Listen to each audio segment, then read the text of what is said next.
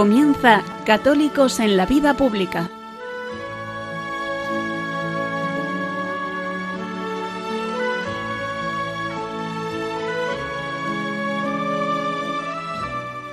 Un espacio dirigido en Radio María por Luis Zayas.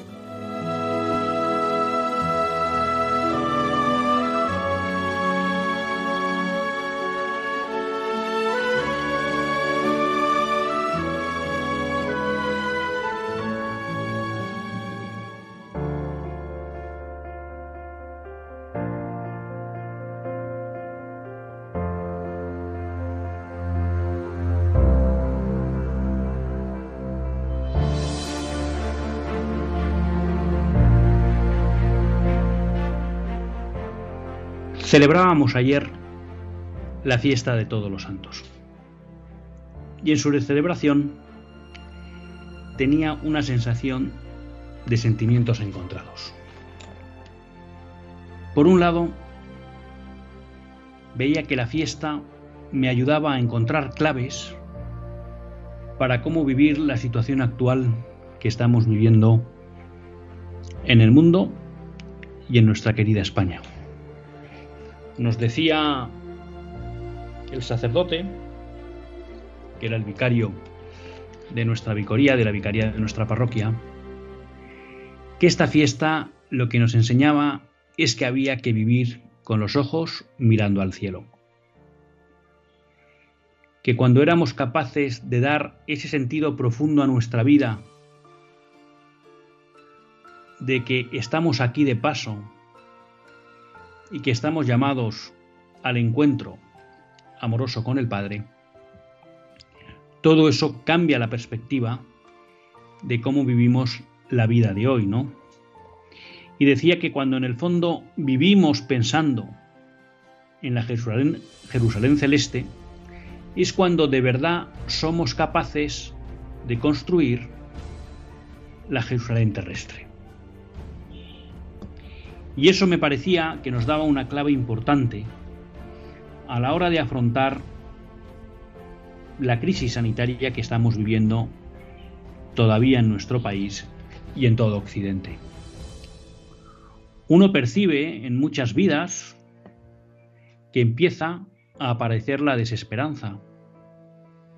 Y cuando decimos que la desesperanza es algo que no puede estar presente en la vida del cristiano, no lo decimos como una frase bonita, sino que es la realidad que nos enseña nuestra fe.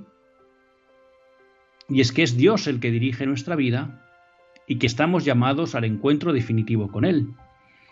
Y que por eso no podemos vivir pensando que todo se acaba aquí, que en el fondo es la fuente profunda de la desesperanza.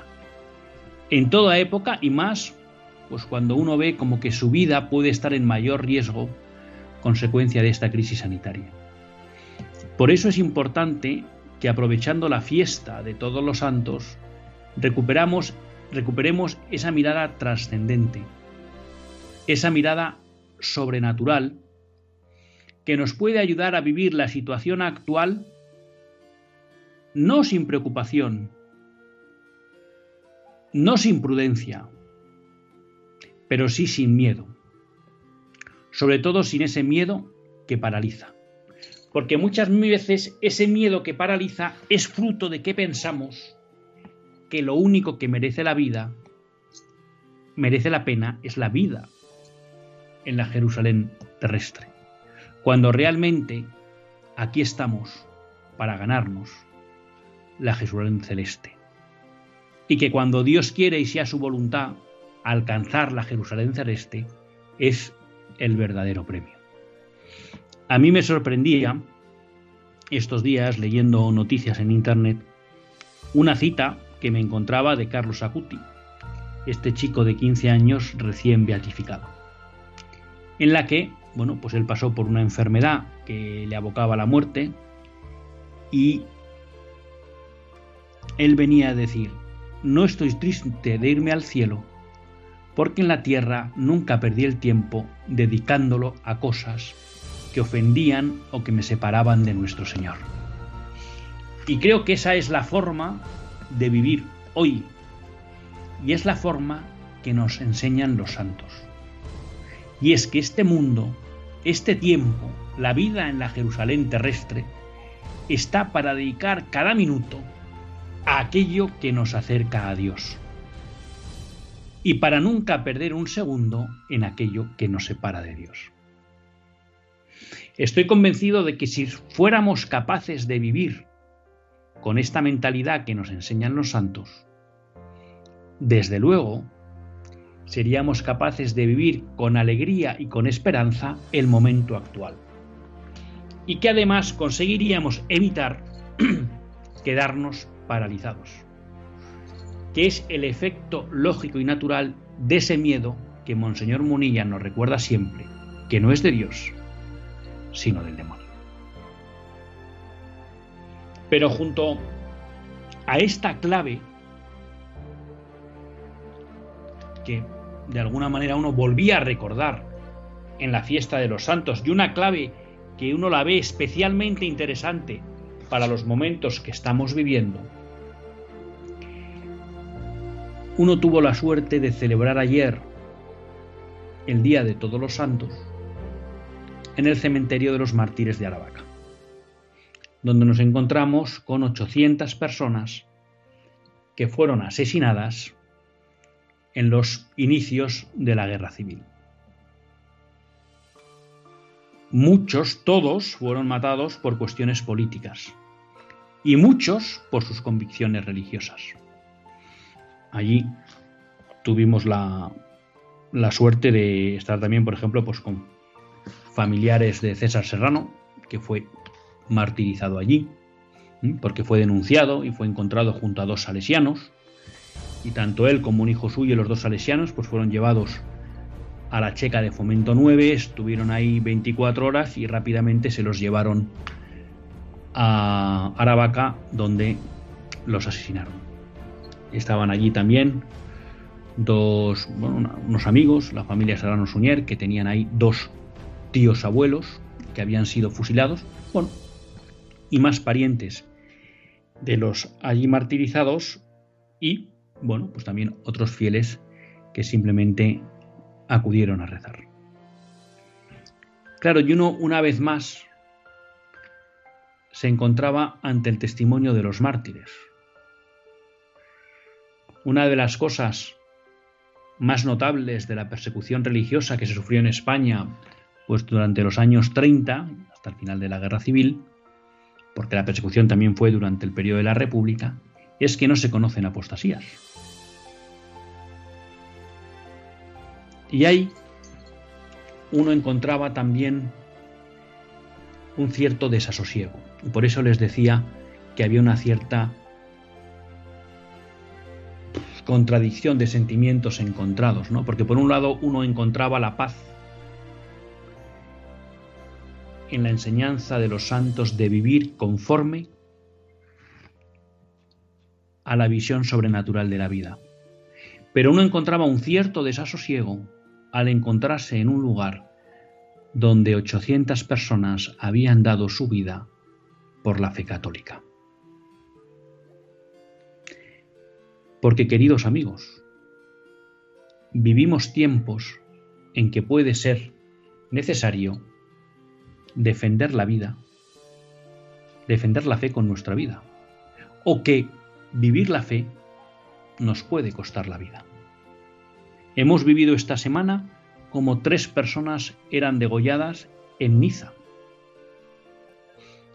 por asistir a misa, porque un islamista de tipo radical decidió tomar venganza y atacó una iglesia. Estas cosas que nos parecía que solo pasaban en Egipto, en Libia, en países del África, donde somos conscientes pues, de que muchas veces en las fiestas litúrgicas fuertes, Cuaresma, eh, Adviento, Navidad, Semana Santa, bueno, pues fanáticos islamistas aprovechan para atentar contra iglesias y por tanto los que asisten a misa esos días son conscientes de que se juegan la vida. Ahora lo hemos vivido aquí cerca de nuestra querida España, en Niza. Y vemos por otro lado cada vez más cómo los poderes públicos ahogan la presencia del hecho religioso y de la práctica religiosa en el ámbito público. Y eso puede exigir de nosotros el dar un testimonio fuerte de fe, que puede conllevar el ostracismo social, que puede conllevar la persecución, que puede conllevar la cárcel o que puede conllevar quizá la vida. Y uno ahí sentía esa responsabilidad ante, delante de esos 800, y como diría el Papa Francisco en su exhortación sobre la santidad de todos esos santos y mártires que nos contemplan desde el cielo, que de alguna manera esperan que seamos fieles al testimonio que ellos dieron, pues le entra la responsabilidad de si podrá ser fiel a ese testimonio y digno continuador. Y ese desasosiego que aparece por la responsabilidad del momento, pues en cierta medida vuelve a ser mitigado por esa confianza que uno encuentra tanto en los mártires como en los santos de haber puesto su vida en manos de Dios, que es el que todo lo puede. Y el saber que si imitamos el ejemplo de los santos y de los mártires, que pusieron su confianza en Dios, todo será posible. Una fiesta, la de todos los santos, vivida en unión de los mártires, que claramente nos establece las claves y las pautas y los ejemplos para vivir el día de hoy.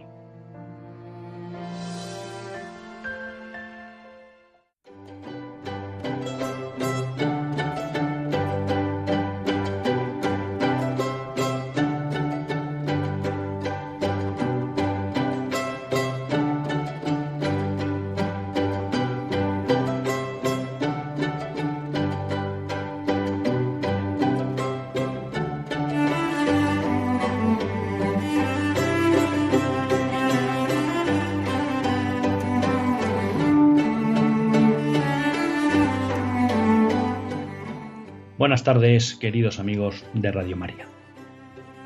Un lunes más volvemos fieles a la cita con todos ustedes en los estudios centrales de Radio María. Un lunes más para hacer este programa, Católicos en la Vida Pública.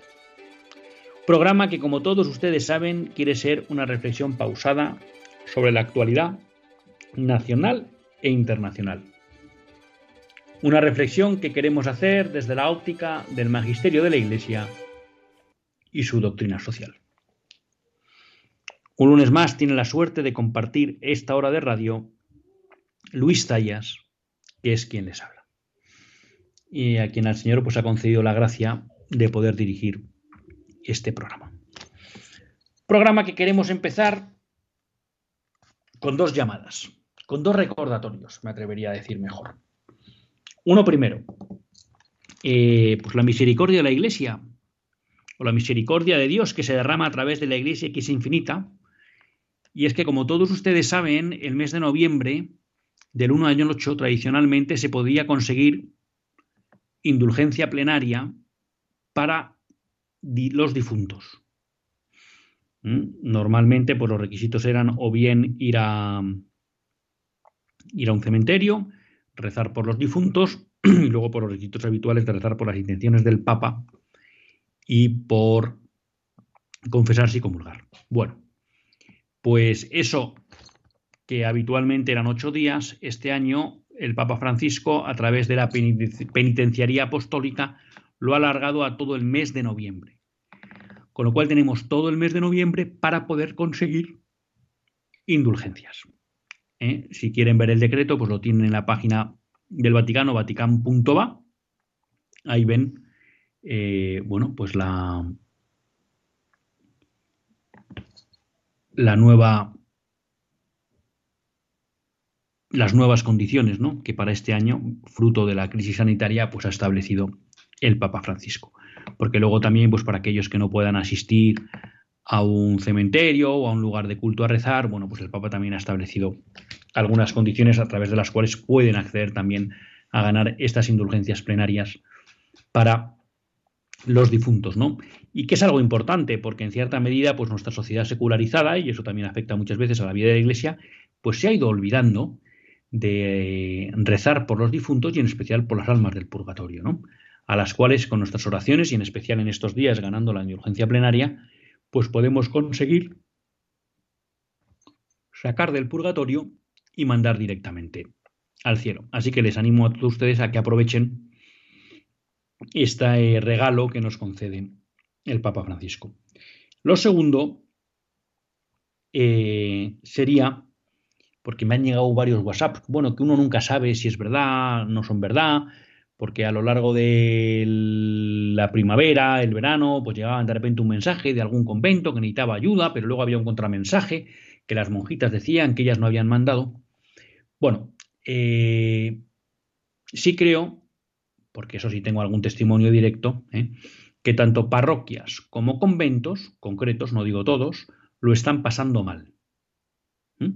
Esta crisis sanitaria está afectando gravemente a la capacidad económica para subsistir de parroquias y conventos. Así que les animo, si les parece bien y me permiten esta confianza, a que se preocupen por las parroquias o comunidades religiosas que tengan cerca se acerquen a ellos y vean si necesitan alguna ayuda.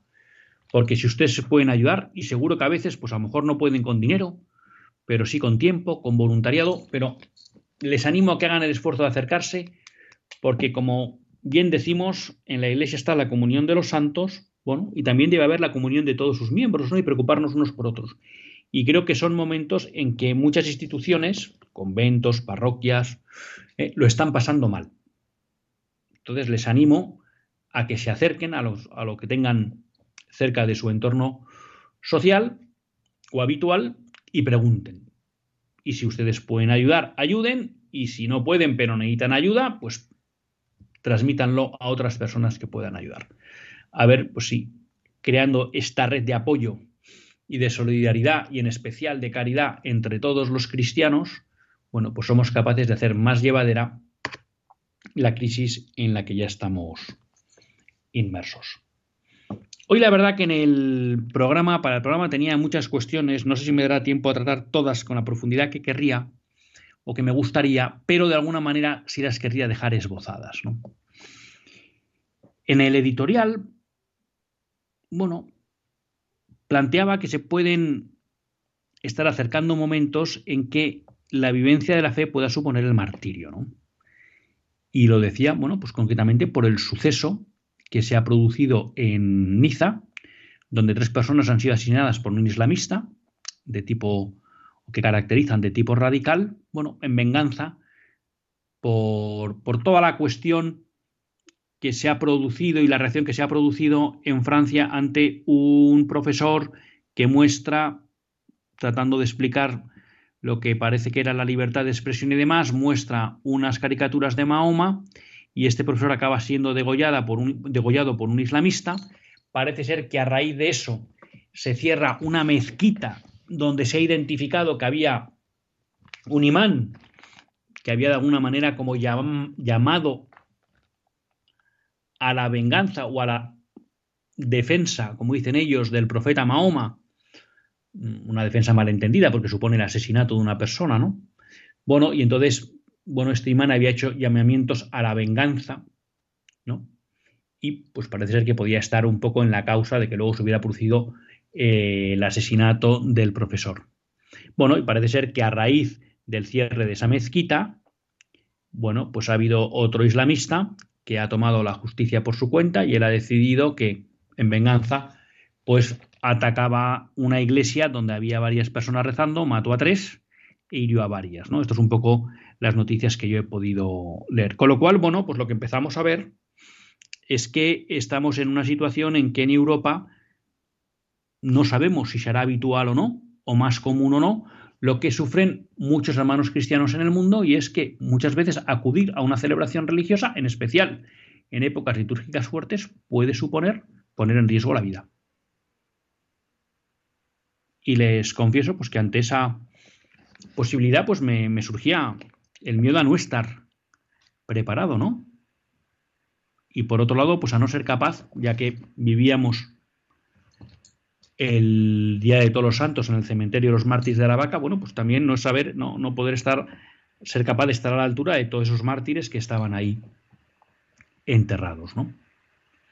Pero claro, eh, es verdad que el, vicario, cuando nos hablaba también un poco en referencia a lo que podía ser el martirio de la santidad, bueno, pues no, no necesariamente eh, decía en esta época el, el, martirio tiene por qué ser cruento, ¿no? Y recordaba palabras de San Juan Pablo II diciendo cómo simplemente esposos que vivían la fidelidad en el matrimonio o novios que vivían el noviazgo con fidelidad a las enseñanzas de Cristo, pues ya era una vida martirial, ¿no? Pero lo decía también porque se están produciendo una serie de situaciones con motivo de la crisis sanitaria que uno tiene la sensación que tienen un, un trasfondo más profundo que el mero intento de salvar vidas, ¿no? O de atajar la pandemia. Y lo digo porque ante el asalto a esta iglesia, que tiene como resultado el asesinato de tres fieles, el alcalde de Niza decide cerrar todas las iglesias de Niza. No he tenido noticias y ya se han vuelto a abrir o no, pero decide cerrar todas y dices, hombre, ¿cómo que cierras las iglesias que son las atacadas y en vez de eso no las proteges y en todo caso a lo mejor tienes que cerrar mezquitas desde las cuales se genera el odio a la religión católica y a los cristianos? ¿Cuál debe ser la reacción de los fieles cristianos en Niza, de los fieles católicos ante el cierre de iglesias? Porque le puede suponer en un momento dado multas le puede suponer a lo mejor prisión, pero algo hay que hacer porque no podemos permitir que se conculquen así los derechos de los católicos y los derechos de Dios sobre todo, a poder ser adorado a través de la liturgia. Pero es que al margen de esta cuestión de Niza, que honradamente me parece un sinsentido que porque se ataque una iglesia el alcalde decida cerrar todas las iglesias de Niza, lo que estamos viendo es que en países donde se está empezando a retomar el confinamiento domiciliario, como son Francia e Irlanda, ha habido una prohibición de esos gobiernos para celebrar cualquier tipo de acto litúrgico, salvo bodas, con un aforo creo que en torno de las 6-10 personas, o funerales con un aforo en torno de las 20 personas. Pero esto supone la prohibición de celebrar misa en Irlanda y en Francia mientras dura el confinamiento. Y en Irlanda se ha desarrollado una legislación que establece multas y hasta penas de cárcel para los sacerdotes que se atrevan a celebrar alguna misa mientras está en vigor este confinamiento, a una misa pública. Con lo cual lo que nos estamos encontrando es que dos gobiernos, francés e irlandés, de dos naciones, Francia hace tiempo católica, la primogénita de la Iglesia, Irlanda, católica de verdad hasta hace nada, en las que se ha prohibido la Eucaristía, bajo la excusa de una pandemia, y en las que se amenaza con meter en la cárcel a aquellos que incumplan. Esto recuerda en los tiempos a que en el Imperio Romano se prohibía a los cristianos celebrar misa, ¿no? y los famosos mártires de sin el domingo no podemos, ¿no? ¿A qué situación estamos llegando? En Gran Bretaña, el arzobispo Westminster está intentando hablar con Boris Johnson que ante el confinamiento domiciliario que quiere implantar no cierre las iglesias. Bueno, nos están poniendo a los católicos en una tesitura que el defender los derechos de Dios y los derechos de los fieles pues puede acarrear consecuencias graves desde el punto de vista jurídico. Pero no nos podemos dejar avasallar. Por eso les decía que creo que en muchos aspectos estamos viendo que vienen tiempos difíciles. Tiempos difíciles en los que el ejemplo de estos mártires que llegaron, bueno, pues a la quinta esencia de la entrega a Cristo, que es dar la vida, pues pueden ser nuestro modelo y desde luego tienen que ser nuestra inspiración. Y esta era la primera cuestión que traía, ¿no? Que seamos conscientes del ataque que se está produciendo contra los derechos de Dios, los derechos de la Iglesia, los derechos de los fieles católicos. En segundo lugar, y lo aprovecho porque creo que hoy merece la pena que le dediquemos unos minutos en, varios, en varias dimensiones a la realidad de Estados Unidos. En primer lugar, nos tenemos que felicitar porque el martes pasado se produjo la nominación de Amy Comey Barrett para el Tribunal Supremo de los Estados Unidos. Y es una buena noticia. Realmente Donald Trump, eh, en su compromiso por nombrar jueces que tengan una visión contraria al activismo judicial, que es lo que ha utilizado normalmente la izquierda, para, a pesar de lo que establezcan las leyes, conseguir que se aplique, ¿no? Y que se desarrolle su agenda cultural, el marxismo cultural, bueno, pues Trump en el Tribunal Supremo ha nombrado tres jueces que son contrarios a esa visión de la labor del juez y que consideran que el juez se debe limitar a aplicar la ley tal y como estaba aprobada por la Cámara Legislativa.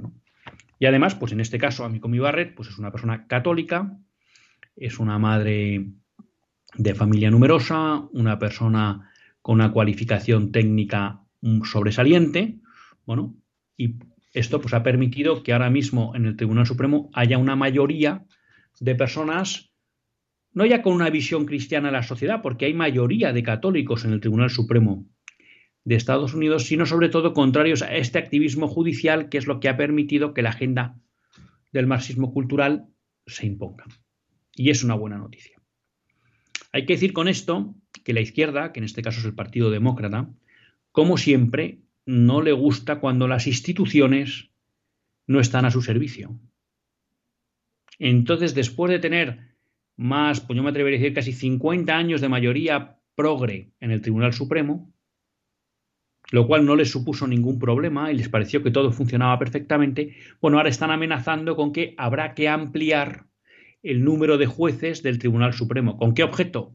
Pues si gana Joe Biden, pues el poder nombrar más jueces, por tanto, más jueces progresistas y volver a tener una mayoría progresista. ¿no? Este es el respeto a las instituciones y a la legalidad de aquellos que promueven la agenda del marxismo cultural. Pero dicho esto, hoy estamos de enhorabuena. Amy Coney Barrett es miembro del Tribunal Supremo de los Estados Unidos. Y ahora mismo estamos hablando de un Tribunal Supremo de los Estados Unidos de mayoría conservadora, lo cual supone que si los políticos quieren imponer la agenda del marxismo cultural, lo tendrán que hacer cambiando las legislaciones, lo cual supone obtener el voto de los ciudadanos americanos, la gran mayoría de los cuales hoy en día demuestra no estar de acuerdo con esa agenda. Y no aprovecharse de los jueces para saltarse la voluntad de los ciudadanos. Con lo cual, desde ese punto de vista, pues estamos de enhorabuena. Una segunda cuestión que mm, me gustaría comentar en relación con Estados Unidos es que mañana se celebran las elecciones. Y yo sé que pues muchas veces resulta complicado hablar de esto, ¿no? Porque Trump ha sido un presidente tan caricaturizado, en especial en Europa, y toda la información que nos llega de Estados Unidos nos llega a través del mainstream, podríamos decir, ¿no?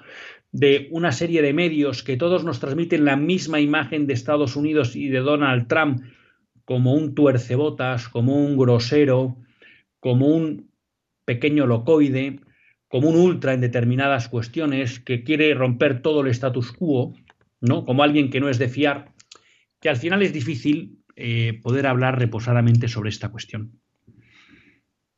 Pero creo que es importante que en este programa que lo que nos gusta es analizar la realidad de lo que está sucediendo desde la óptica del magisterio de la Iglesia, yo creo que es bueno que seamos conscientes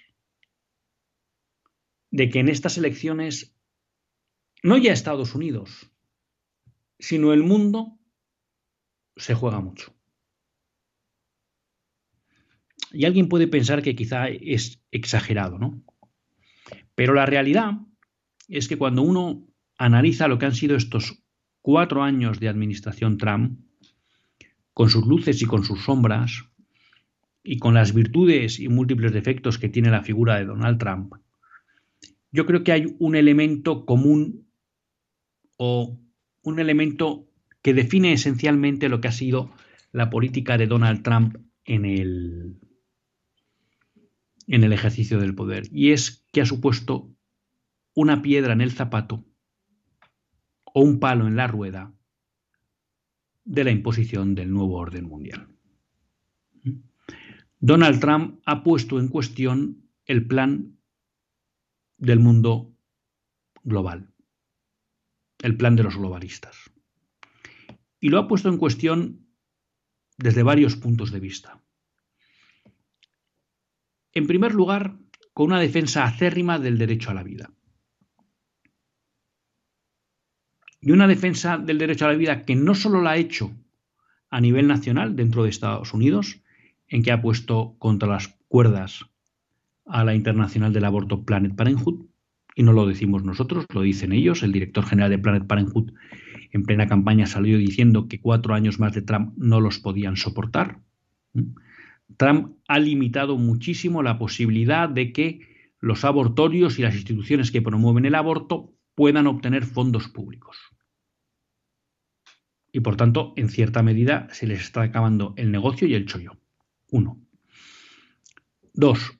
Eh, Trump ha nombrado jueces con una posición claramente a favor del derecho a la vida. Que veremos en qué resulta todo eso. Pero que desde luego no van a facilitar la extensión de leyes abortistas a lo largo de Estados Unidos. Y sobre todo, Trump ha impedido que se utilicen fondos de Estados Unidos para promover el aborto en el mundo y ha jugado un papel esencial en Naciones Unidas y en otras organizaciones internacionales para impedir que se aprobara lo que están buscando como el derecho al aborto y que se siga jugando con el eufemismo de la salud reproductiva de las mujeres. En el programa pasado hablábamos de la Declaración de Ginebra, ¿no? auspiciada por, por Estados Unidos junto a Uganda, Hungría, Tanzania, la República Island, eh, Arabia Saudí, perdón, y la otra creo que era Tailandia, ¿no? Y luego firmaron, esos eran un poco los promotores, patrocinadores, y luego unos 26 países más que firmaron, ¿no? Donde se establecía que no cabía hablar de un derecho al aborto a nivel internacional y donde se establecía que no podía ser que las instituciones internacionales, a cambio de ayudar a países, les obligaran a introducir la agenda abortista o de ideología de género en sus legislaciones. Con lo cual, Trump, todo lo que ha sido, para todo lo que ha sido la anticultura de la muerte, ha sido un freno importante. Segundo lugar, Trump ha sido un freno importante para lo que es el globalismo, que de alguna manera lo que aspira es a un mundo sin naciones y donde realmente no son los gobiernos nacionales los que tienen el control sobre la vida de sus eh, conciudadanos, sino donde hay unas instituciones que son las que rigen y las que imponen su voluntad a los gobiernos nacionales. ¿no? Esas instituciones son las instituciones internacionales, multilaterales, ¿no? que con esa excusa de que están todos, pues muchas veces provoca que unos pocos países impongan su voluntad a otros, o el propio poder transnacional de, de muchas empresas multinacionales. ¿no? Bueno, Trump se ha opuesto a eso y ha decidido que el multilateralismo no es una manera justa de regir el mundo. Y que en buena medida no pasa nada por volver a los acuerdos bilaterales entre países, ¿no? que muchas veces son mucho más fructuosos en la relación.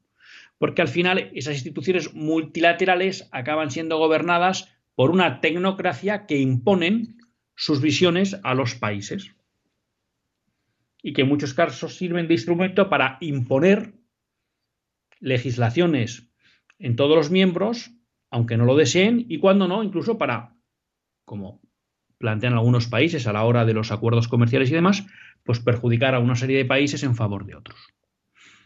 Por tanto, Trump ha supuesto un freno al multilateralismo, que es el instrumento que está utilizando el nuevo orden mundial para configurar una nueva organización del mundo que de alguna manera arrase a los estados, ¿no? Y que plantea también un problema adicional, que es decir, bueno, las democracias liberales,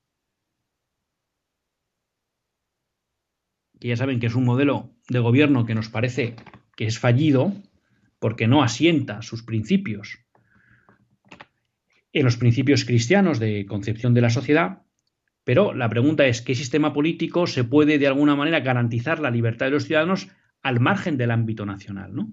Cuando no existe nación, ¿es posible un sistema político que garantice la libertad y derechos de los ciudadanos?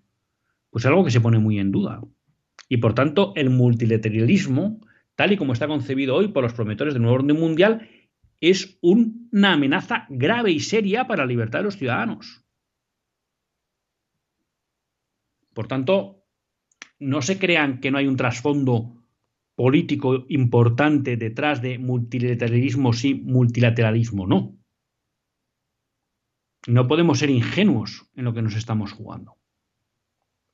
Por otro lado, Trump ha puesto en solfa el modelo económico de la globalización, que en muchos casos ha llevado a que muchas clases medias y trabajadoras de Occidente se hayan visto seriamente empobrecidas como consecuencia de un concepto de la deslocalización que puede sonar muy eficiente en términos económicos, pero que en términos sociales es devastador.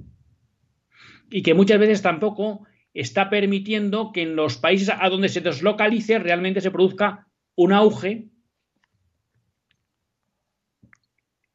en el nivel de vida de los ciudadanos y sobre todo que no vale argumentar en clave económica, es que esto es más eficiente económicamente cuando lo que está en juego son puestos de trabajo, prosperidad y bienestar de familias.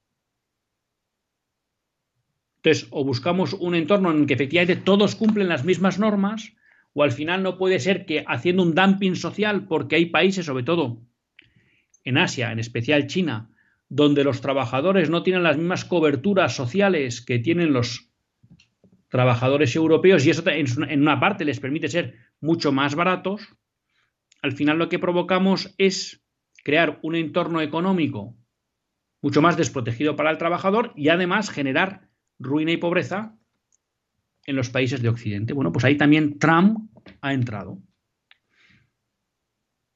Trump ha puesto en solfa también el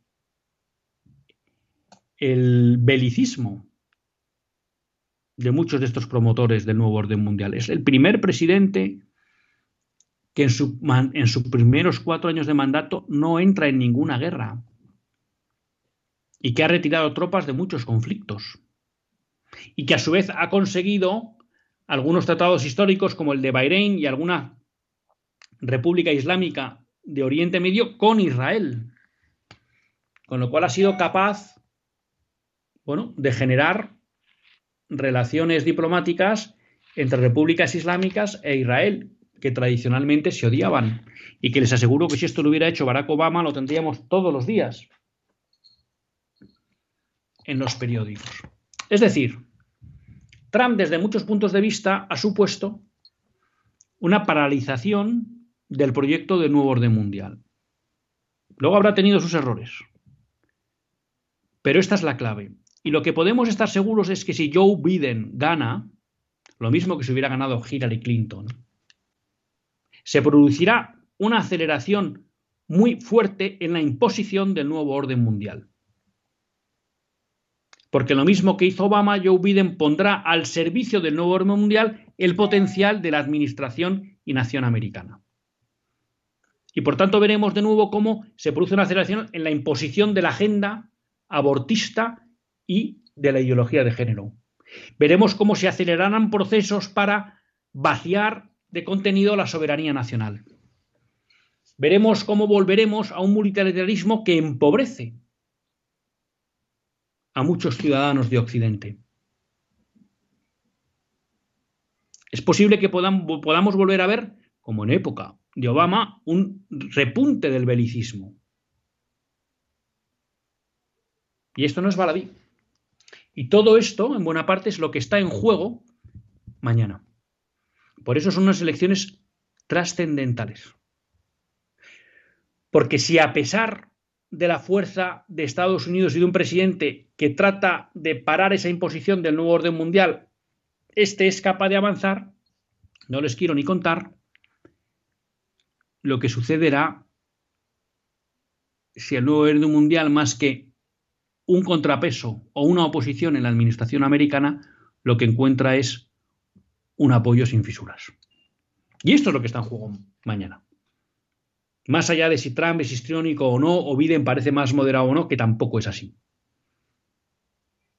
Y creo, bueno, que es un poco la labor de este programa, pues al, final el, marcar, ¿no? El, tratar de ver las claves de lo que está de lo que está en juego mañana. Y en relación con esto, quería aprovechar para hablar de una cuestión pues, que siempre me ha parecido interesante, ¿no? Y que nos sorprende al, mundo de,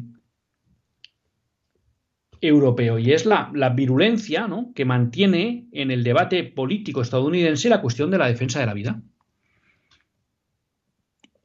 Si alguno de ustedes se ha acercado a escuchar los hearings a mí y Connie Barrett, los hearings son las sesiones en la Comisión de Justicia de los Estados Unidos, donde los nominados tienen que ser aprobados y donde son de alguna manera evaluados, ¿no? La obsesión que tenían los senadores demócratas que la nominación de Amy Coney Barrett públicamente provida pudiera suponer para una reversión de la sentencia Roe versus Wade, ¿no? Por ejemplo les preocupaba esa cuestión y era un tema central en, las discusiones en la comisión y en las preguntas a la nominada. Bueno, y en relación con esto, pues ya les digo, eh, el otro día, el día 13 de octubre, publicaba Jorge Soleil, que ustedes le conocerán porque ha estado varias veces con nosotros en el programa, y que es de estas personas que hay que seguir porque todo lo que publica es interesante. Publicaba un artículo en Info Católica en la que se hacía eco de una carta que escribió en el 2004 la Congregación para la Doctrina de la Fe, en ese momento dirigida por el cardenal Ratzinger, sobre la dignidad para recibir la Sagrada Comunión, principios generales. Es una carta que escribe al episcopado católico, eh, al episcopado católico de Estados Unidos. Ya saben ustedes que muchas veces se han dado casos en Estados Unidos en que a algunos políticos católicos se les ha negado la comunión por su posición favorable al aborto. Y me interesaban dos párrafos de esta cuestión que creo que también, y ahora que estamos muy alejados de posibles elecciones en España, eh, pues nos pudieran servir para reflexionar y comentarlo en un momento en que, bueno, pues la batalla política no interfiera en la comprensión de lo que nos enseña la Iglesia a través, en este caso, de la Congregación para la Doctrina de la Fe y del Cardenal Ratzinger. ¿no? La carta tiene seis párrafos y una nota, solo voy a leer dos porque el resto hacen más referencia a la disposición para acercarse a la Sagrada Comunión y demás. ¿no? Entonces, en el punto 3 dice, no todos los asuntos morales tienen el mismo peso moral que el aborto y la eutanasia. Por ejemplo, si un católico discrepara con el Santo Padre sobre la aplicación de la pena de muerte o en la decisión de hacer la guerra, este no sería considerado por esta razón indigno de presentarse a recibir la Sagrada Comunión. Aunque la Iglesia exhorta a las autoridades civiles en busca de la paz y no la guerra, y ejercer discreción y misericordia al castigar a criminales, aún sería lícito tomar las armas para repeler a un agresor o recurrir a la pena capital. Puede haber una legítima diversidad de opinión entre católicos respecto de ir a la guerra o aplicar la pena de muerte, pero no, sin embargo, respecto del aborto y la eutanasia. En este párrafo, la Congregación para de la Fe nos deja una cosa clara. Aborto y eutanasia son líneas rojas. Y un católico nunca puede estar a favor. Y si está a favor, traspasa esa línea roja que le impide acceder a la comunión. Esto dirán, bueno, lo sabemos todos. ¿Y eso qué tiene que ver? Que me parece muy interesante la nota final que aparece en este documento de la Constitución para la Fe. Un católico sería culpable de cooperación formal en el mal y tan indigno para presentarse a la Sagrada Comunión si deliberadamente votara a favor de un candidato precisamente por la postura permisiva del candidato respecto del aborto y la eutanasia. Es decir, que si nosotros votamos a un candidato proabortista o pro eutanasia porque es proabortista o eutanasia, nosotros como católicos estaríamos cometiendo pecado grave, cooperación formal al mal y por tanto no podríamos acceder a la comunión. Pero dice más, Cuando un católico no comparte la posición a favor del aborto o la eutanasia de un candidato, pero vota a favor de ese candidato por otras razones, esto es considerado una cooperación material remota, que solo puede ser admitida ante la presencia de razones proporcionalmente graves. Y es este punto el que aprovechando, ¿no? Pues que estamos en las elecciones de Estados Unidos, que son unas elecciones donde la discusión sobre la defensa de la vida siguen teniendo mucha fuerza, gracias en buena medida a la perseverancia y a la inteligencia de los movimientos pro vida en Estados Unidos, ya que no han tenido miedo a mantener ese debate en el ámbito político, al margen de toda la actividad asistencial y de apoyo a mujeres en riesgo de aborto o que han abortado, bueno, y eso es algo que no está en España. Pero ¿qué nos dice la canción para la última fe? No piensen que no es relevante votar a un partido proabortista o que promueve el aborto o que no elimina el aborto o que está cómodo con leyes abortistas, aunque no se comparta la posición. Porque de alguna manera lo que nos dice estamos cooperando materialmente al mal, aunque sea de forma remota. Y eso solo es justificable si existen razones proporcionalmente graves. Bueno, creo que esto es algo de lo que tenemos que hacer examen de conciencia los católicos españoles. Hemos hecho ese discernimiento a la hora de dar nuestro voto a partidos que cuando menos asumen el aborto y las leyes abortistas que plantean sus contrincantes políticos? ¿Existían razones proporcionalmente graves para, a pesar de ese apoyo o de esa no oposición, votarles? Porque entonces estaríamos cooperando de una manera ilícita al mal. Y me parecía una cuestión muy, muy, muy interesante, ¿no? También, y esto, me perdonarán, es un cierto desahogo personal, les tengo que confesar con tristeza que, bueno, pues que en los últimos días eh, hemos vivido una experiencia, dos experiencias como negativas, ¿no? A, raíz de dar a conocer una iniciativa en defensa de la vida, bueno, pues nos hemos encontrado con, por parte de dos personas eh, de dos sacerdotes, ¿no? ¿no? No viene a cuento los nombres, ¿no? Pero como un rechazo a la cuestión, ¿no? Otra vez con esto, unos más, a ver si ya. Pues ¿qué quieren que les diga? A uno le sorprende que cuando hay gente que se anima a dar la batalla por la vida no encuentre un apoyo y alegría en los sacerdotes. Con esto no estoy diciendo que estos dos sacerdotes sean ejemplo o, muestra fiel de lo que es el sentir del presbiteriado en España. No, no estoy diciendo eso, ¿no? Pero lo que sí tengo claro es que son dos buenísimos sacerdotes. Y entonces a uno le sorprende cómo ante este tema, ante la aparición de una nueva iniciativa y que uno le da a conocer, responden no solo con desidia, sino incluso con crítica. Cuando uno pareciera que el momento lo que exige es apoyar cualquier cosa que se mueva en España para defender a la vida, ¿no? Yo creo que ahí también pues tenemos que hacer un examen de conciencia, tanto la jerarquía de la Iglesia, ¿no? De sacerdotes hacia arriba, como los propios fieles, ¿no? ¿Nos tomamos en serio esto que nos está recordando la Congregación para la Doctrina de la Fe y que fue una carta a los obispos estadounidenses en 2004? La gravedad de lo que supone el aborto y de lo que puede ser una cooperación material remota o no nos importa. Y estamos en la línea al menos de apoyar y de favorecer a todos aquellos que promueven una cultura a favor de la vida. Porque les digo de verdad, me quedé triste tras esas dos conversaciones. Dos temas finales. En primer lugar, dar mi enhorabuena a, a Monseñor Iceta, y a todo el Consejo Presbisterial de, de la Diócesis de Bilbao, entre ellos también al obispo auxiliar Monseñor Segura, por su rápida reacción ante lo que fueron unas declaraciones inaceptables del párroco de Lemona, Miquel Azpeitia. De alguna manera, pues lo que, unas declaraciones en las que venía a justificar el terrorismo de ETA. ¿no? Bueno, es de agradecer que en la diócesis de Bilbao haya habido contundencia por parte de su obispo, de su obispo auxiliar y del Consejo Presbiterial.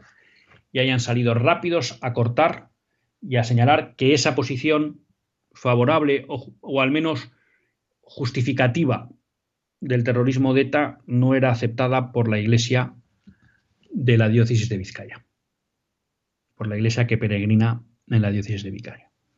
Gracias porque también sabemos que muchas veces eso no es fácil en dar estos pasos en vascongadas. Alguno dirá, bueno, es lo que tocaba. Bueno, pero cuando lo que toca exige mucho esfuerzo, pues también es bueno reconocerlo. Y luego decirles que hay una campaña en defensa de la eh, educación concertada, que ya saben que el Estado, el gobierno que tenemos de Podemos y del Partido Socialista, la quieren atacar y le están, le están amenazando en la línea de flotación porque están proponiendo el imponer IVA sobre las cuotas que cobran los colegios concertados o privados, lo cual supone encarecer en un 21% a las familias eh, el coste de la educación de sus hijos. Con un único objetivo. Y además se hace en un momento en que las familias lo están pasando especialmente mal. Y esto se hace con un único objetivo, que es obligar a esas familias, dado que no tengan recursos, a tener que acabar yendo a la educación pública donde el Estado controla la educación de nuestros hijos. Hay una iniciativa, másplurales.es, másplurales.es, donde se están recogiendo firmas para paralizar la ley de la ministra de Educación. O sea que les animo a que entren en másplurales.es y allí puedan, puedan firmar másplural.es.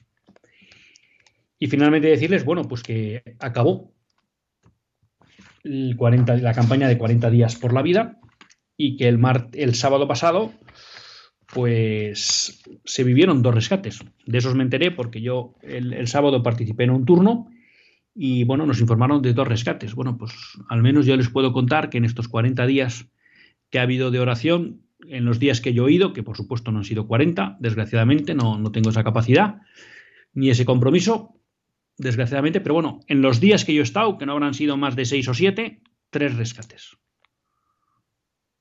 Con lo cual, gracias a los promotores de la iniciativa, gracias a todos los que han participado, gracias a muchos de ustedes que habrán rezado desde sus casas, porque el poder de la oración se hace presente.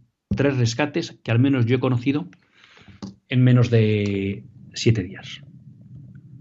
Hasta el próximo lunes, si Dios quiere, que Dios les bendiga.